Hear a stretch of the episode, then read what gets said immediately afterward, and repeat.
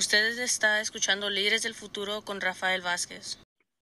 Y estamos de regreso una vez más, señor Mejía, el día de hoy. Bienvenido al programa. ¿Qué es lo que nos trae usted el día de hoy? Eh, buenas tardes, Rafael. Eh, te comento que en el condado se han aplicado más de 1.086.000 dosis de vacunas para los mayores de 5 años. Eso le permite a nuestro condado que el 82.1% ahora de la población elegible esté completamente vacunada que un 6.4 adicional esté parcialmente vacunado y también que el 66% de la población elegible haya recibido ya refuerzos. Los números nuevamente están subiendo, los números de COVID, me refiero, los casos de COVID.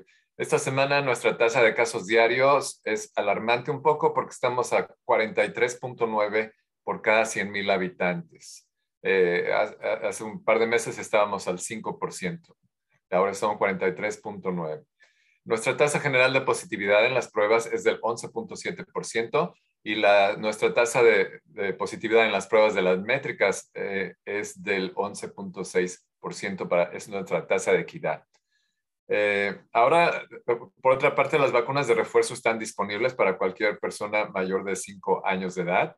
Y esto es con la reciente aprobación federal de las vacunas de refuerzo de COVID-19 para niños más pequeños.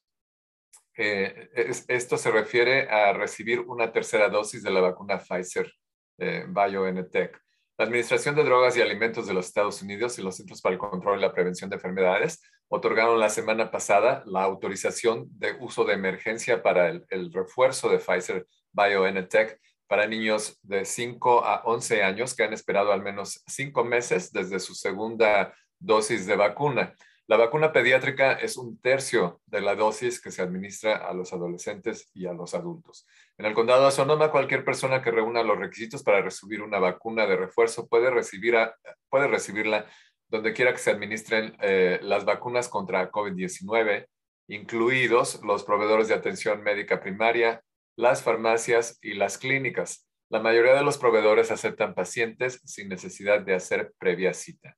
Eh, puede encontrar una lista de proveedores de vacunas en socoemergencia.org diagonal vacuna y las citas para los refuerzos para niños de 11 años se pueden hacer también a, través de, la página de internet que ya todos conocemos para ah, hacer una cita para vacunación, que es myturn.ca.gov.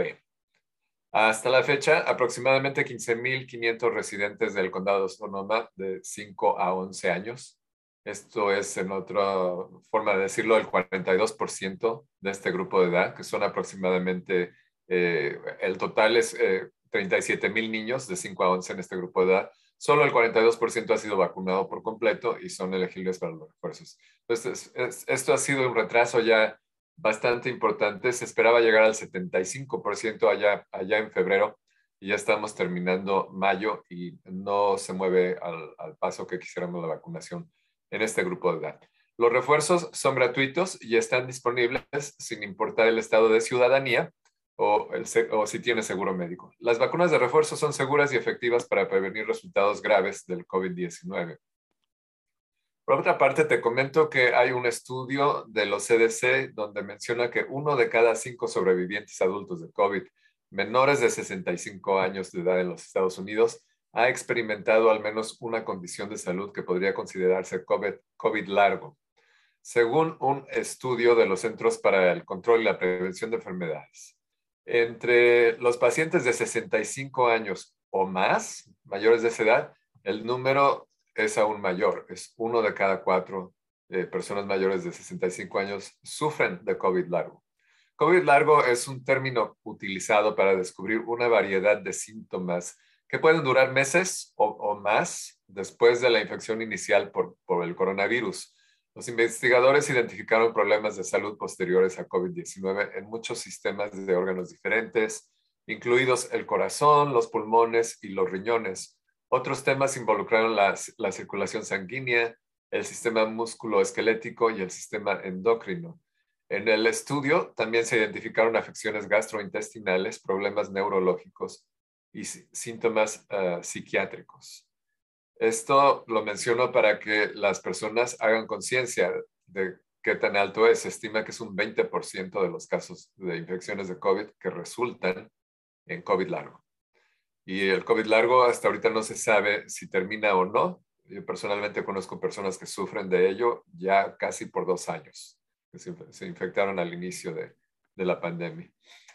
Eh, con la, la, resultante de estos números que van a la alza otra vez, eh, eh, tenemos ahora 32 personas en los hospitales del condado esta semana y cuatro de ellos lamentablemente están en la unidad de cuidados intensivos eh, por casos relacionados con COVID. Y hasta ahí llega mi reporte en español el día de hoy. Muchas gracias. Y aquí es donde quiero recordarles que compartí un video que yo no hice. Ah, es en inglés la mayoría de ello, pero lo compartí en mi canal, en mi página de Facebook antier y ese se llama Los niños de COVID o las niños, niñas de COVID, donde cuenta las historias de niños y niñas que como resultado de COVID, sea que no quisieron vacunarse, sea que no había una vacuna, los papás murieron, las mamás murieron y ahora los niños, niñas no tienen padres y ahora ellos, ellas están cuidando a sus hermanitos, hermanitas o ya terminaron en el sistema del Estado donde los llevan al foster care que le llaman, cuidado estatal. Entonces, es importante, una vez más, cuando estamos decidiendo a veces que no vamos a vacunarnos, se les invita a que vean ese video, porque ahí les preguntan a los niños y las niñas cómo extrañan a sus padres y cómo algunos de estos niños de 16 y 17 años de edad se volvieron padres de sus propios hermanitos, hermanitas, y tienen que levantarse a las 5 de la mañana para preparar a sus hermanitos hermanitas para que vayan a la escuela. Y no es acerca de hacerles sentir mal o meterles miedo, es la realidad. Y esa es la diferencia. Aquí hablamos de casos reales, no hablamos de que, ¿qué pasaría si? Entonces, se le agradece señor Mejía, como siempre, por el tiempo, la dedicación a nuestra comunidad. Esperemos continúe vacunándose eh, haciéndose los exámenes, los números siguen subiendo de casos de COVID y una vez más, mucha gente todavía no quiere ponerse las máscaras. Entonces, you como yo siempre lo digo, yo me voy a proteger a mí mismo para que yo pueda apoyar a otros miembros de la comunidad. Si no estoy bien yo, entonces, ¿cómo voy a apoyar a otras personas? Y nos lleva una vez más a esa idea de que si estamos en el avión y hay una emergencia, siempre nos dicen desde el principio, va a caer la máscara de oxígeno, primero póngase usted la máscara de oxígeno antes de que se la ponga a su niño o su niña. Es la misma idea aquí. Primero, usted se cuida con COVID para que pueda apoyar a otros familiares ah, y amigos y amigas. Entonces, se le agradece por siempre estar aquí, apoyar y educar a nuestra comunidad. Con mucho gusto, Rafael. Gracias a ti.